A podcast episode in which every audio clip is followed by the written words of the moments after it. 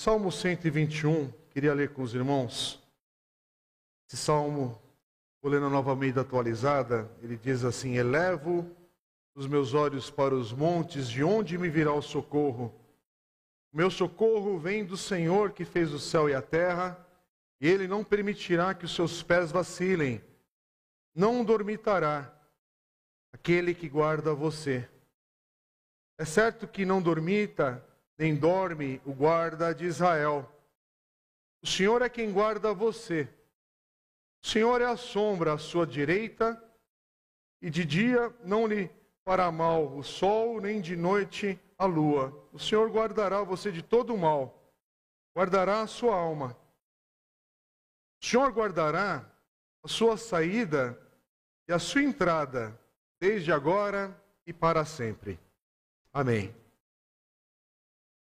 Irmãos, esse salmo muito conhecido, de, se não for de todos, da maioria aqui presente ou quem está online, ou do mundo cristão ou evangélico, a gente canta, a gente cita, a gente ora esse salmo com frequência, eu mesmo, sempre dentro de alguma oportunidade, cito, encorajo aquilo que está escrito aqui para o nosso coração. E eu gosto muito e cada vez mais, como eu gosto de orar as Escrituras, como eu gosto de colocar diante de mim e quando a gente está como igreja reunida, é, sempre que podemos citar a palavra de Deus, para que a palavra de Deus vá nos conduzindo e ensinando o que orar, o que falar e como cultuar a Deus. E, então, nada de errado e a liberdade que o Senhor também nos dá de colocarmos a nossa voz, nosso coração, nossas palavras também diante dele em súplica, em adoração, em expressão de louvor. Mas como é bom a gente estar baseado na palavra, quando a gente também faz isso.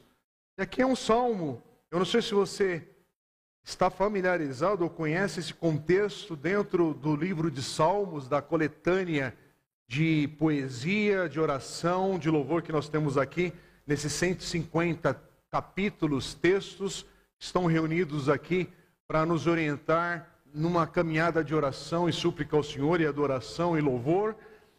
E do Salmo 120 ao Salmo 134, se você tiver com a sua Bíblia aberta, Presta atenção naquilo que está no cabeçalho aí de cada texto. É, em algumas versões da Bíblia, na tradução, está escrito ali cântico de peregrinação. E aqui é uma coletânea de textos, 15 salmos, que a gente lê que pertence àquilo que a gente pode dar o nome de um inário hebraico chamado Cânticos de Subida. Cânticos de peregrinação.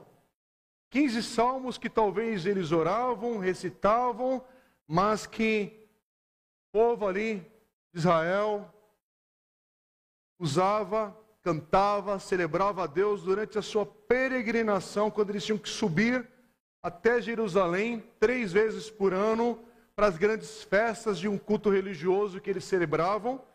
Isso está citado no livro de Êxodo, capítulo 23, versículos 14 a 17, se depois você quiser dar uma olhada. Também está no livro de Êxodo, no texto de capítulo 34, versículos 22 a 24, ali quando fala sobre a festa dos pães sem fermento, ou aquilo que a gente chama da Páscoa, a festa da Páscoa no começo do verão em Israel, a festa das semanas, ou Pentecostes, que era no outono, a festa das tendas, ou também conhecida como festa dos tabernáculos, são as principais festas, porque haviam outras festas ainda que o povo ali celebrava e celebra até hoje. E é interessante que esse é o contexto. Um contexto de peregrinos, celebrando, adorando e louvando ao Senhor nessa peregrinação, indo adorá-lo. E nessa trajetória eles vão citando palavra de Deus, expressões de adoração, e é interessante que o Salmo 120 é um salmo curto que começa essa coletânea aí de, de textos, é um salmo de arrependimento. E agora o Salmo 21 é um salmo que afirma confiança no Senhor. E eu estou lendo essa semana, semana, semana que passou, é, domingo passado tivemos o privilégio de receber o pastor Antônio Rodolfo, um missionário em Portugal, e ele esteve pregando aqui na nossa igreja. Na segunda-feira, a gente separou amanhã para tomar um cafezinho. A gente é fã desses encontros de café e ele que está em Portugal, levei ele numa boa padaria com pão na chapa, daquele delicioso. E aí a gente gastou a manhã conversando, aquecendo o nosso coração de amizade e naquilo que Deus tem feito na vida dele ali em Portugal, as coisas aqui da comunidade. E mal imaginar que na tarde da segunda-feira a gente ia começar uma semana diferente. Transtornos diferentes que iam nos ocupar nessa semana. Mas é interessante que daquela conversa, de boas coisas ali que Deus colocou no coração do pastor Rodolfo e que chegou no meu coração. Eu saí daquele encontro, falei assim: olha, eu vou reler um livro essa semana. É, em janeiro, eu estava de férias também por três semanas iniciais em janeiro. E foi um tempo de renovo, de renovar aí as forças em família, férias das crianças. E no meio disso, a gente ainda está com a obra aqui, estava com a obra na igreja e continua. Então, foi uma férias um pouco fora do padrão também, que você tem que voltar para socorrer algumas coisinhas aqui, mas foi tudo bem, a gente conseguiu fazer uma viagem com as crianças, que deu aquele renovo. Foi muito bom. E foi muito bom retornar para a igreja. Esse processo é bom quando a gente precisa desse descanso e todos nós precisamos, e mas também precisa voltar para aquilo que o Senhor nos coloca a servir, onde você está, no trabalho, estudo, família, amigos, o seu entorno aí, onde Deus tem te colocado a viver a vida. E como foi bom estar aqui domingo passado com a igreja, para estar de volta nessa rota de, de, de servir. Mas eu não imaginava que na semana já, logo no início, ia acontecer mudança de planos. E aí você fica pensando, pô Senhor, bom férias, que bom, novo ano, que bom uma nova lista de, de objetivos, de sonhos. É, e não é nada de errado. Eu gosto desses momentos do ano porque é um momento de um novo fôlego. Entre Natal e Ano Novo, você sentar, sonhar algumas coisas para a sua vida pessoal, para a sua família, para os seus filhos, para a igreja onde Deus te coloca, para o teu trabalho, enfim. Fazer planos é bom. Planejar os dias é bom. Mas como é bom a gente fazer tudo isso e saber, Senhor, Senhor permitindo, aqui estão nossos sonhos. O Senhor permitindo, aqui está esse novo ano. Penso assim, desejo aquilo outro, mas ao mesmo tempo está aqui diante do Senhor. Por quê? Ao sonhar, ao planejar, entre sonhar e executar, a mão do Senhor é que vai nos conduzindo, que vai confirmando, que vai nos direcionando. Mas aí a pergunta: e no tempo de uma adversidade?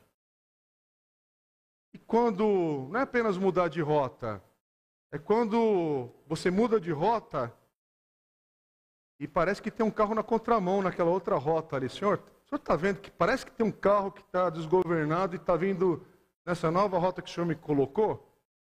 Será que vai acontecer alguma coisa entre onde eu estou vendo aquele negócio ali vindo na minha direção e, não saber ainda ao certo? Como é que vai ser?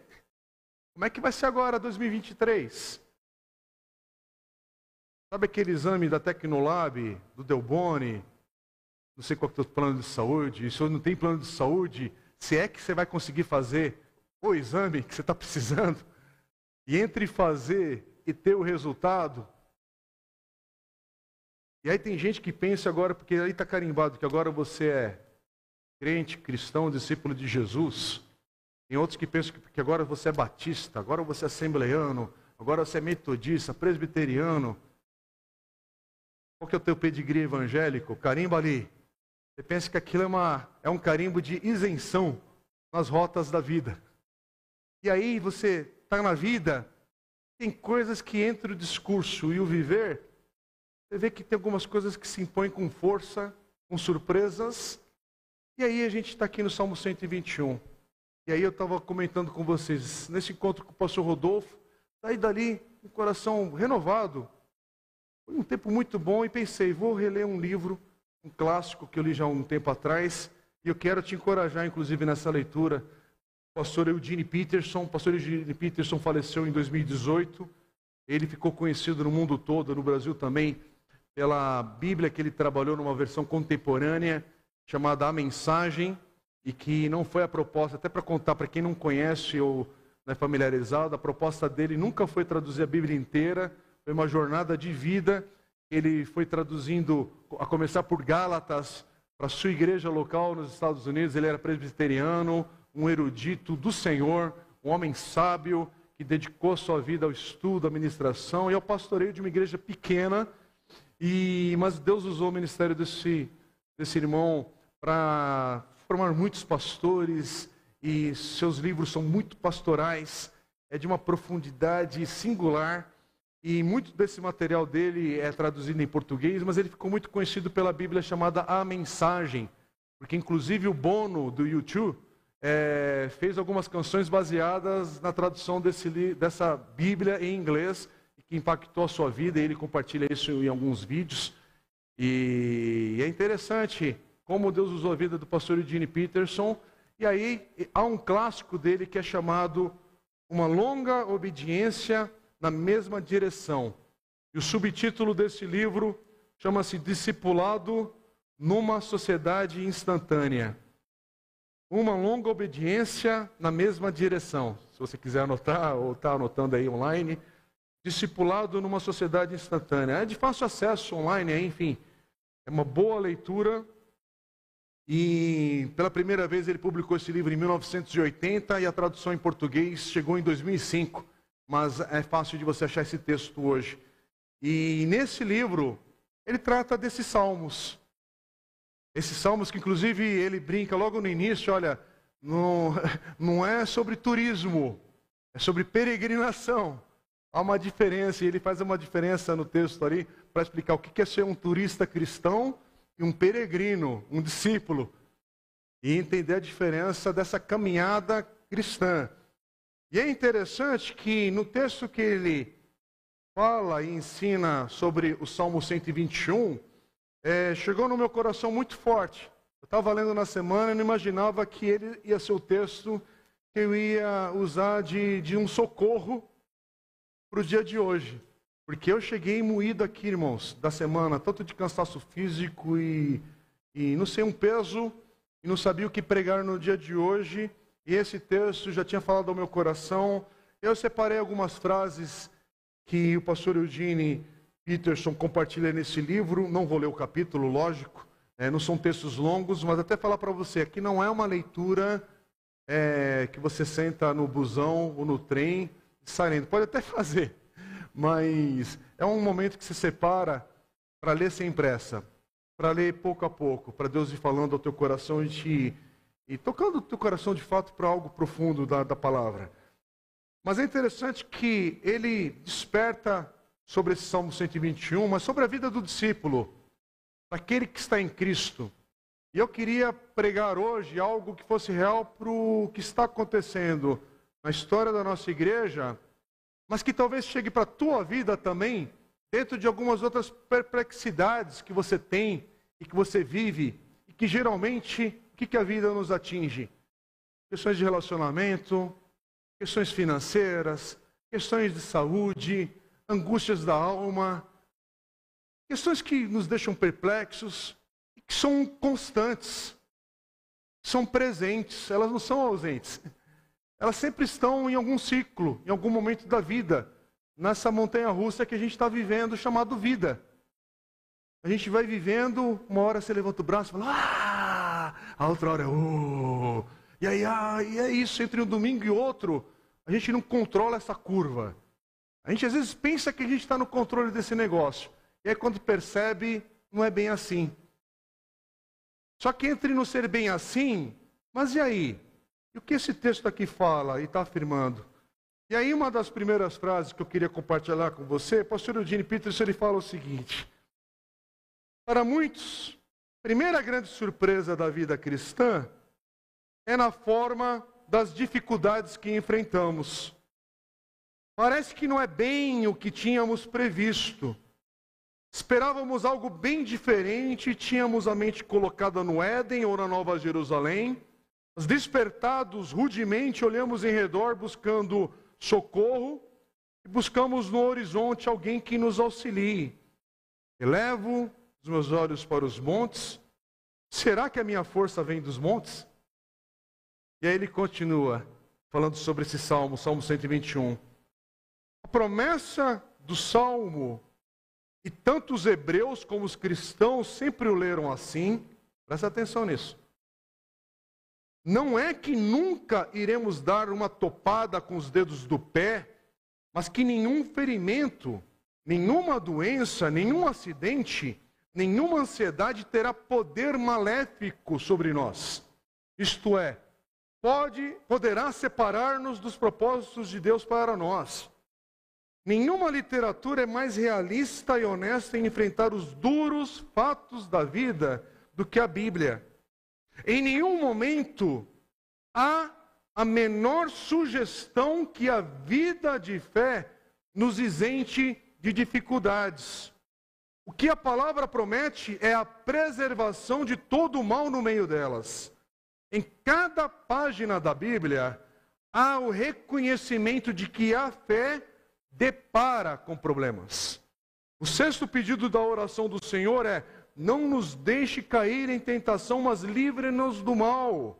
E essa oração é respondida todos os dias, às vezes várias vezes por dia, na vida daqueles que percorrem o caminho da fé. São Paulo escreveu: nenhuma provação ou tentação que apareça no seu caminho será mais forte do que a que os outros já tiveram de enfrentar. Tudo de que você precisa lembrar é que Deus nunca o desapontará, Ele nunca deixará que seja pressionado além do seu limite e Ele sempre estará lá para ajudá-lo a passar por ela. 1 Coríntios 10, 13, esse versículo na versão a mensagem. Mas eu queria ler esse versículo agora na Almeida.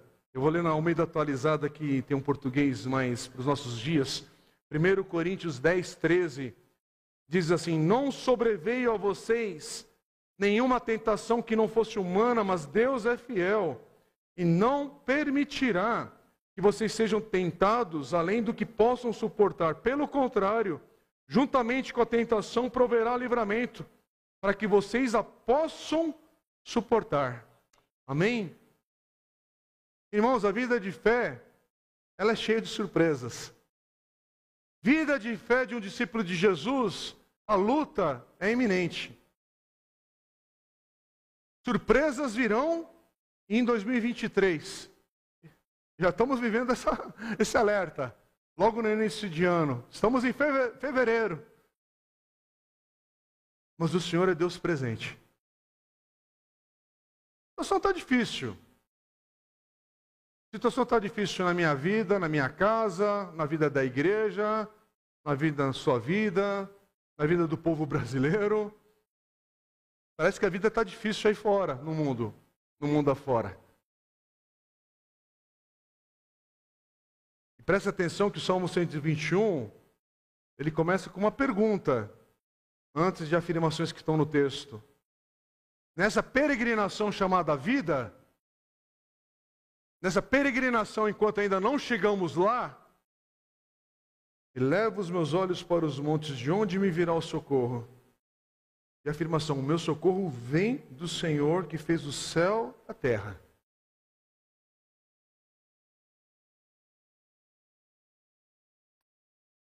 Vai vir, chuva, vai vir chuva forte por aí. A chuva virá. E antes que você pense que eu sou um falso profeta, assim diz o clima-tempo, pelos próximos dez dias. Virá chuva todos os dias, mas não precisa ser muito eloquente para entender que só pelo um primeiro mês de uma transição de um novo governo, só por, pelo primeiro mês que já findou, por tudo que o mundo está passando e vivendo,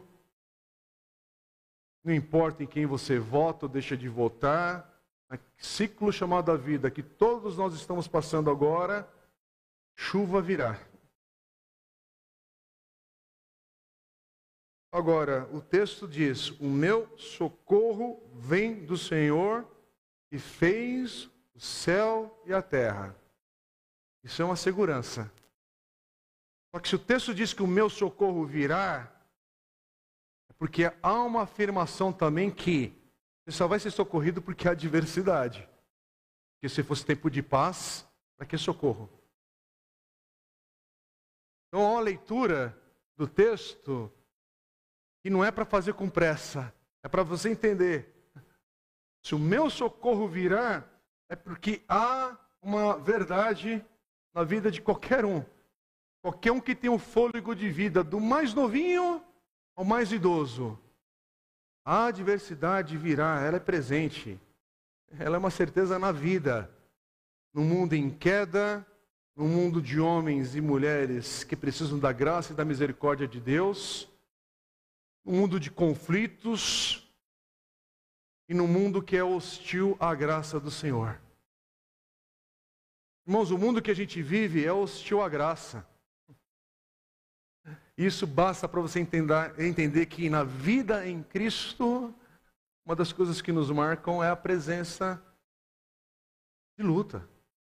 Por isso que a palavra de Deus nos encoraja texto após texto sobre persevere. Persevera na fé. Persevera, aguenta mais um pouco. Tem luta, há adversidade, mas no salmo aqui de peregrinação, nessa vida de discípulo de Jesus,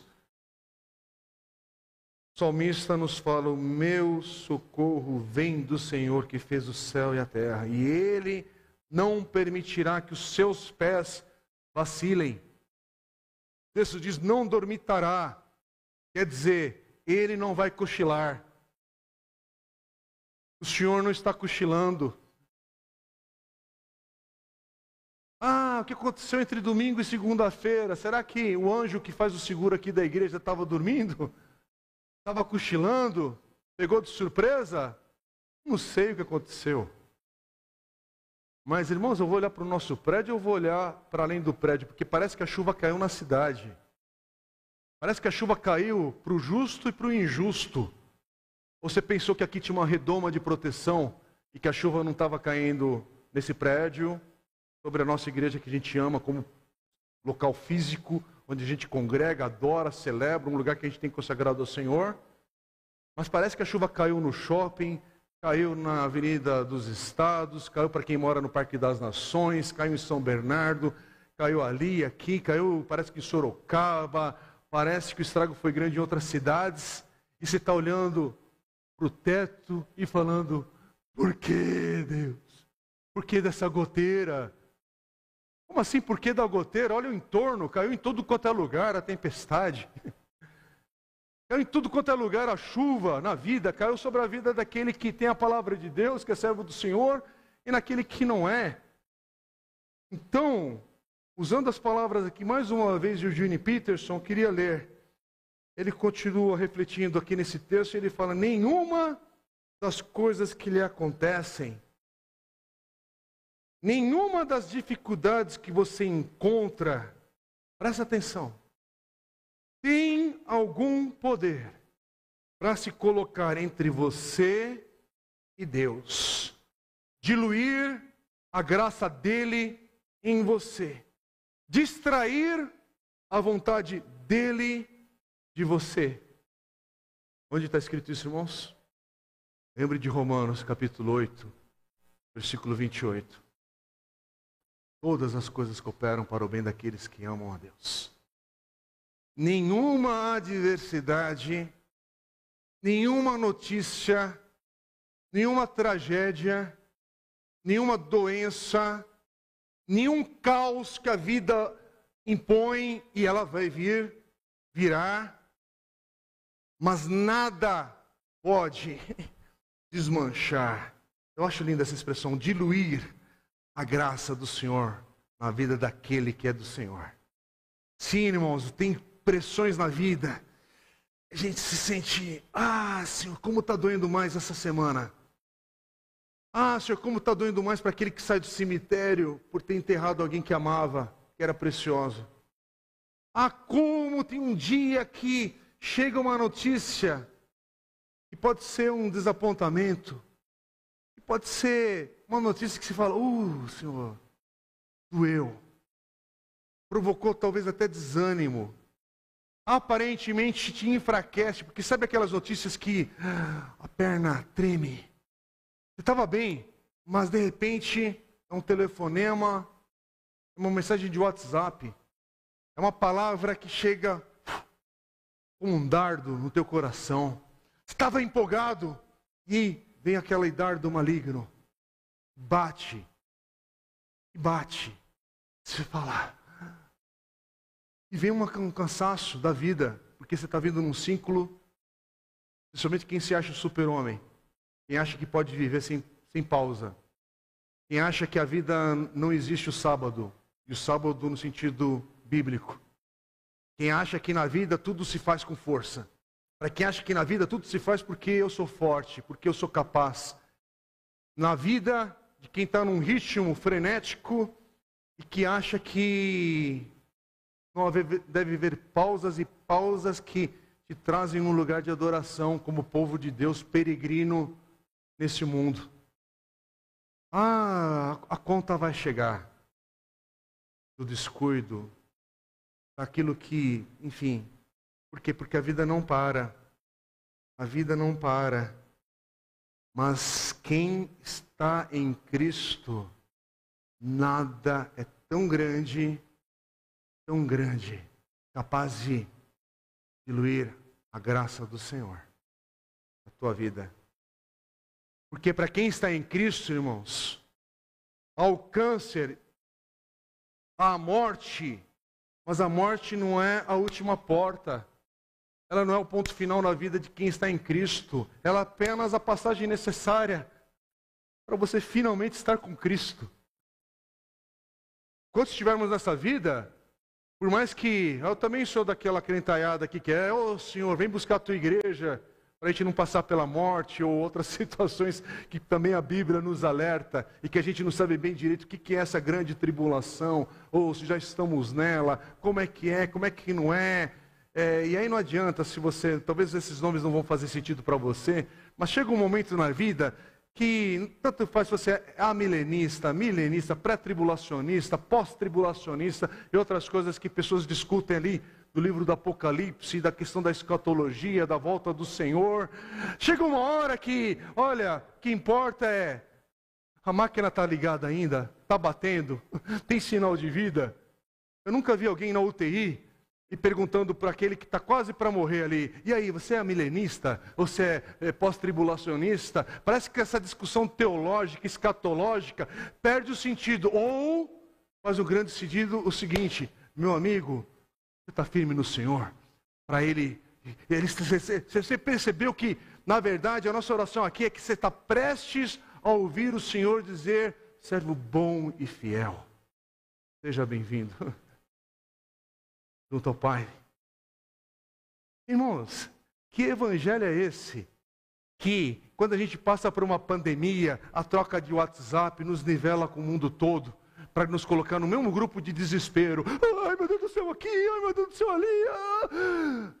É o mesmo tom, é o mesmo desespero, é o mesmo. Com isso, por favor, eu não estou querendo dizer e zombar de quem, no momento de uma grande adversidade, naquela hora, irmãos, ele não está precisando de uma citação bíblica soltando o ventre à toa. Na hora do luto, na hora que você vai no velório de alguém, Aquele ambiente é o ambiente do choro. Aquele ambiente é o ambiente de abraçar. É o ambiente de colocar o ombro à disposição e falar: chora, chora. O Espírito Santo de Deus console sua vida e que, de uma maneira que só o Senhor pode explicar, use a sua igreja, a minha, a sua vida, para que seja o consolo de Deus ali presente no dia do luto no dia da tragédia, no dia da visita hospitalar. Mas ao mesmo tempo, aí sim, Senhor, que haja palavra de vida, mesmo onde há a morte momentânea e aparente que todos nós um dia iremos enfrentar. Todos nós iremos passar. Mas todas as coisas cooperam para o bem daqueles amam o Senhor. E ainda fala que é de acordo com os seus propósitos. Texto ali de Romanos 8, 28. Não, não é um texto fora de contexto. É um texto que o contexto é muito amplo. Por isso que não é, não é um, apenas um, um versículo para você colocar de adesivo no carro. É um versículo, na verdade, para talvez você, esse sim você tatua, para lembrar que, uau, tatuar no teu corpo, lógico que eu estou falando isso de maneira figurada, né? E vai que o cara ainda tatua e tatua né, errado ali. Enfim. E tem que falar essas coisas porque no tempo que a gente vive hoje há tanta confusão, há tanta maluquice, né, tanta coisa acontecendo com o nome do Senhor. Mas a verdade é o seguinte: entre domingo e o outro domingo, a vida se impõe, a vida vem com mudança de planos, o ano muda, novos problemas, novas lutas, mas vem muitas vitórias também, muita alegria. Há muita coisa boa acontecendo nesse que a gente chama de vida, nesse mundo ainda caído, mas ainda há sinais da graça aqui, ali, acolá. E é interessante, esse Salmo 121, ele parece que ele quer dizer isso, olha, o Senhor é Deus presente, tua fé está em Cristo, a tua fé está no Senhor que fez os céus e a terra. Então fica firme, porque nas pequenas coisas e nas grandes coisas, Ele é Senhor. Parece que o Deus de Gênesis 1 e de Apocalipse, concluindo, fechando todas as coisas ali, é o mesmo Deus.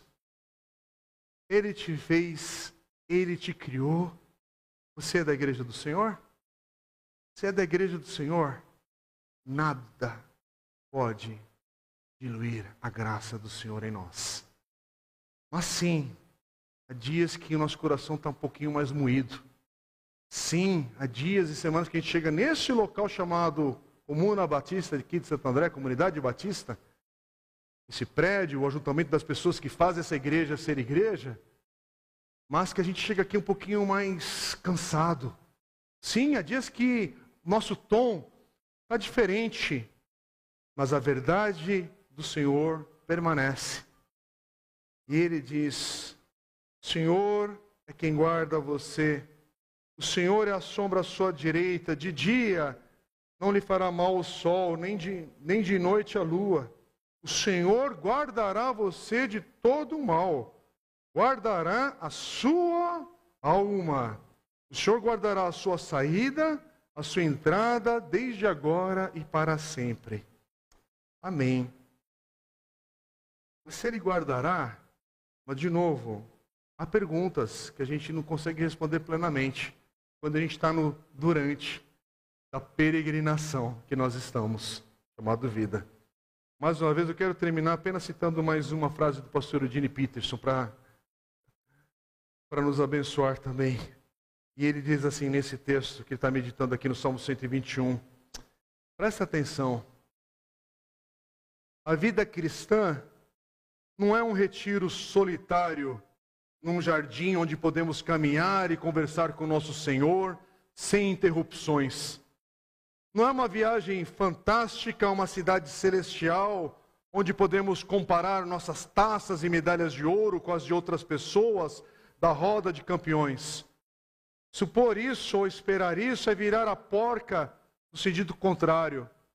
Sabe, você está tentando acertar um, um, um móvel e mas você está apertando para o lado errado. Ele continua: a vida cristã é ir até Deus.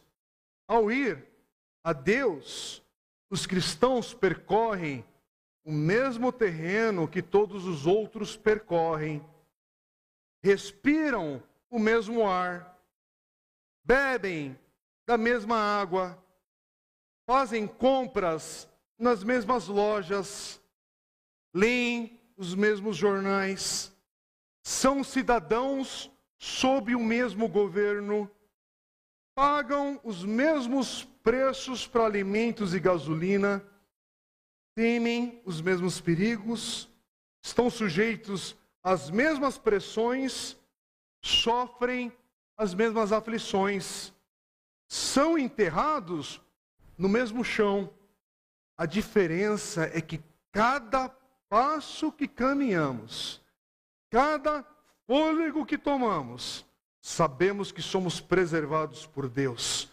sabemos que somos acompanhados por Deus, sabemos que somos governados por Deus. Portanto, sejam quais forem as dúvidas que suportamos ou os acidentes por que passamos, o Senhor nos guardará de todo mal. Ele guardará a nossa própria vida. Amém? Bendito seja o Senhor. Porque a morte é só uma passagem para aquele que está em Cristo. Você já chorou muito luto? Quem está em Cristo tem um brilho diferente a ter lembranças daqueles que já não estão aqui, porque estão em Cristo. Por isso que luto, enterro, onde Cristo estava presente naquele que não está mais aqui, hoje é diferente, tem um tom diferente. Porque aquele choro é momentâneo. Aquela aflição, aquela dor é momentânea. Irmãos, é por isso que aquele que está em Cristo, sim, oh, como é bonito, e como é belo, e como é bom quando a gente ouve alguns testemunhos e eles existem e são reais. Há milagre, há cura, há muita vitória na vida de um discípulo de Cristo. Há muitos testemunhos de libertação de drogas, de restauração de casamentos, de perdão, de, sabe, problemas de relacionamento que pareciam impossíveis de terem solução e há, é, encontra uma solução, a paz, a doçura, um renovo. Ah, como é boa a vida em Cristo. Há milagres sim, gente que é curada de coisas graves. Situações que falam, uau, Deus interviu, Deus respondeu. Impressionante como Deus cura de uma maneira milagrosa por meio de, de, de um toque do Espírito Santo de Deus. Coisas que são instantâneas e coisas que são um processo.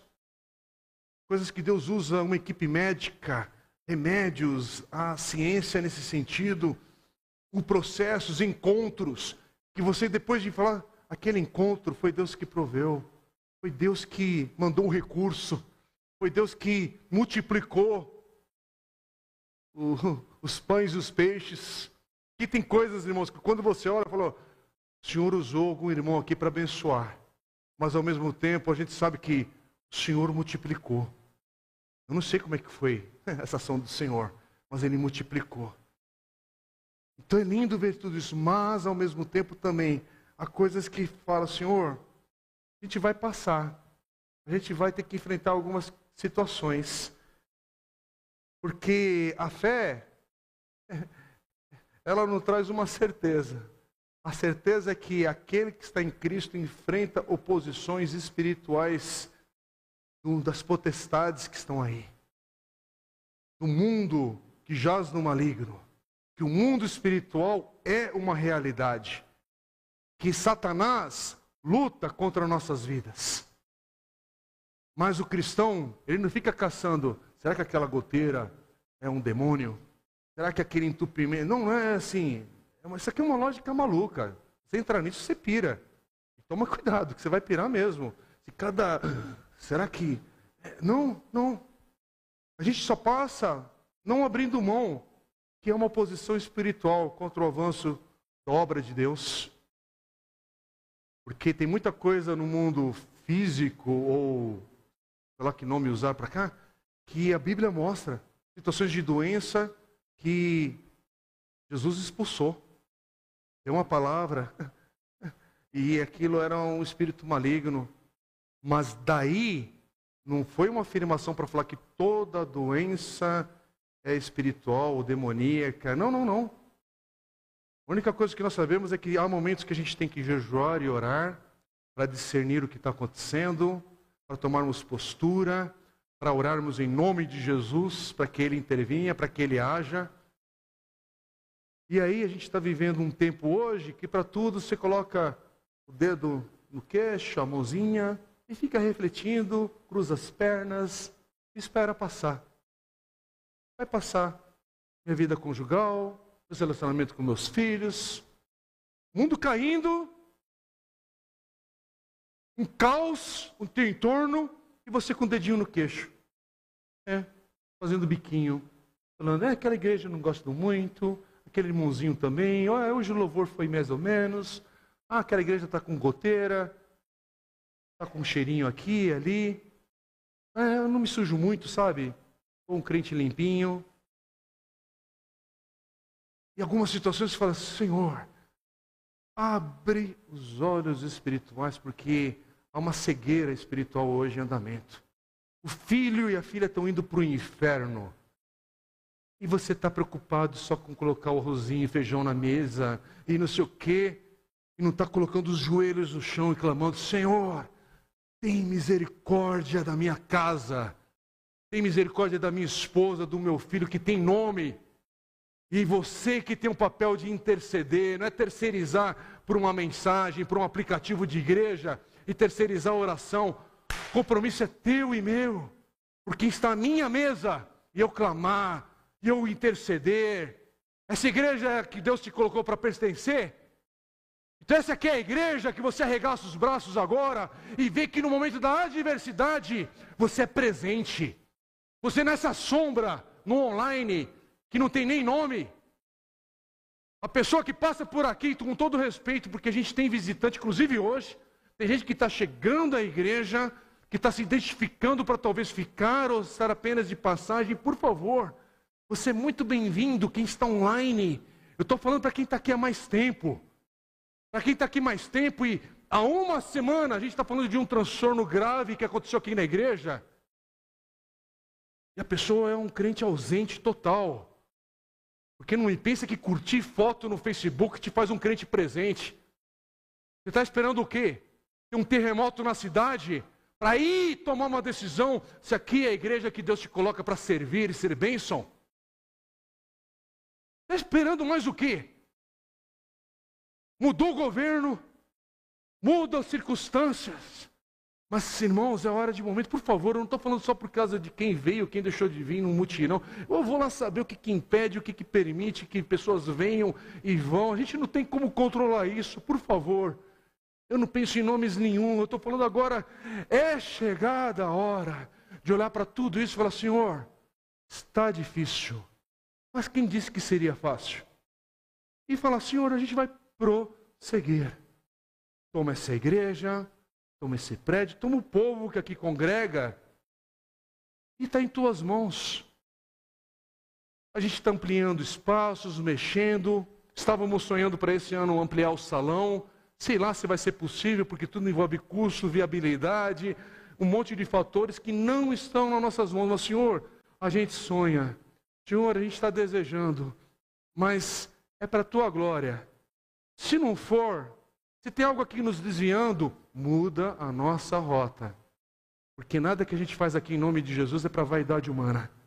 Então, Senhor, use esse tempo agora para despertar talvez os crentes peregrinos. Porque tem gente peregrinando desde a da, da pandemia que não voltou ainda para a órbita. Tá pensando que ser igreja do Senhor Imagina se as coisas apertam mesmo para grandes perseguições que algumas igrejas espalhadas nesse mundo hoje enfrentam, se chegasse na nossa vizinhança. O que, que sobraria? Mas, ao mesmo tempo, Senhor, é hora de permanecermos. E uma das coisas que a gente permanece, irmão, são os ritmos da graça que o Senhor vai nos ensinando e permite. Ritmos da graça, o básico, o básico de qualquer ritmo de disciplina espiritual. Todo aquele que é discípulo de Cristo, ele encontra uma maneira de estar com a palavra do Senhor dia a dia diante dele. Isso é básico. Quem está em Cristo busca a oportunidade, não para ter vontade, mas ele fala, ele sabe que sem a palavra de Deus na vida diária, e eu não estou falando quantos versículos você tem que ler, não estou falando de, de qual plano de leitura bíblica que você deveria tentar trabalhar e praticar. E... Não, não, não. Estou falando do básico. Quem está em Cristo tem a palavra de Deus na sua vida, diariamente, dia a dia. Quem está em Cristo, por causa da palavra de Deus, tem motivos para estar aos pés do Senhor em oração. Palavra de Deus, oração está presente na vida diária do, de quem está em Cristo, porque sempre que você vai à palavra de Deus, você se depara com o Senhor, porque Ele se revela por meio da Sua palavra e o Espírito Santo, que vai tocar o nosso coração. E diante disso, nós temos motivos para começarmos todos os dias adorando, contemplando e consagrando o dia chamado hoje ao Senhor. Irmãos, como é que você pode ter uma agenda tão cheia de problemas, de questões, que você não apresenta ao Senhor o teu dia? Primeiro, no começando do teu dia com gratidão, porque você abriu os olhos, respirou.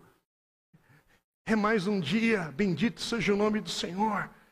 E consagra a Ele a tua vida, aquilo que você vai fazer. E o congregar. Por favor, eu não estou falando em nome de uma igreja local chamada Comunidade Batista de Santo André, mas estou falando como igreja do Senhor. Congregar como povo de Deus é algo básico para todo aquele que está em Cristo. Quem está em Cristo busca essas oportunidades, porque o congregar, congregar é o reflexo da vida diária de um discípulo. Ele não deixa passar, porque no ajuntamento do povo de Deus, ele sabe que Deus está ali. Que o Espírito Santo de Deus vai tocar. Que a palavra de Deus vai ser pregada. E que o adorar, o cantar, o suplicar, irmãos, é, é, é, o, é o agir de Deus de uma maneira que você sozinho jamais pode experimentar. Por isso que a gente se esforça, se reúne e não pergunta: será que eu vou? Será que eu devo ir? Será que e com isso, irmãos, eu não estou agora criando a tabela periódica legalista da tua frequência numa igreja local, mas estamos vivendo um tempo que há um nivelamento para baixo de coisas que são básicas do povo de Deus que a gente precisa resgatar. E em nome de Jesus, eu queria te convidar, quem está aqui, para nós ficarmos em pé agora, e quem está online, lógico, ei, coloque a atenção do teu coração para a gente consagrar esse tempo final aqui. Nós vamos cantar um cântico daqui a alguns minutos e antes disso, antes de encerrarmos, vamos orar, porque, sim, estamos vivendo um, dias de adversidade na nossa igreja. Mas isso aqui vai passar. A questão é, é um tempo de despertar para a nossa vida, para a nossa vida em Cristo, e que o Senhor use esse, essa circunstância não apenas na nossa igreja local, mas para a igreja do Senhor. Senhor usa esse tempo de um novo governo, dessa crise mundial que estamos passando, e de entendermos que as coisas não são por acaso coisíssima nenhuma. Há coisas acontecendo que a gente precisa estar, Senhor, tem misericórdia e faz de novo um derramar do Teu Espírito Santo sobre a Tua igreja, e eu faço parte dela. Então é na minha vida e não deixa passar por mais um ano oco espiritualmente, ralo, raso espiritualmente. Não, não. Para com isso. Que o Senhor Deus tenha misericórdia de cada um de nós, a começar de mim. Oremos. Pai querido, somos tua igreja, Senhor. E como precisamos de um derramar do teu Espírito Santo sobre nós. Como precisamos, Senhor, de um renovo como precisamos de um avivamento em nossos corações. Faz de novo, Pai, aquilo que o Senhor já fez na história, mas que teu povo hoje precisa experimentar o derramar do teu Espírito Santo sobre cada criança, jovem, adulto e velhos. Que haja um derramar do Espírito Santo sobre tua igreja, santificando, limpando, purificando, Oh Deus, e trazendo salvação que só o Senhor pode fazer para aqueles que estão longe e perdidos. Senhor, salva, porque ainda é tempo da tua salvação. Salva aquele que está longe, perdido. Salva, Senhor, aquele que ainda não experimentou um novo nascimento. Faz, Senhor, a obra que só o Senhor pode fazer sobre os eleitos do Senhor. Oh Deus, tem misericórdia de nós. Precisamos do Senhor firma os nossos passos, firma o nosso coração na tua verdade, na tua palavra. Guarda-nos nesta hora. Em nome de Jesus oramos.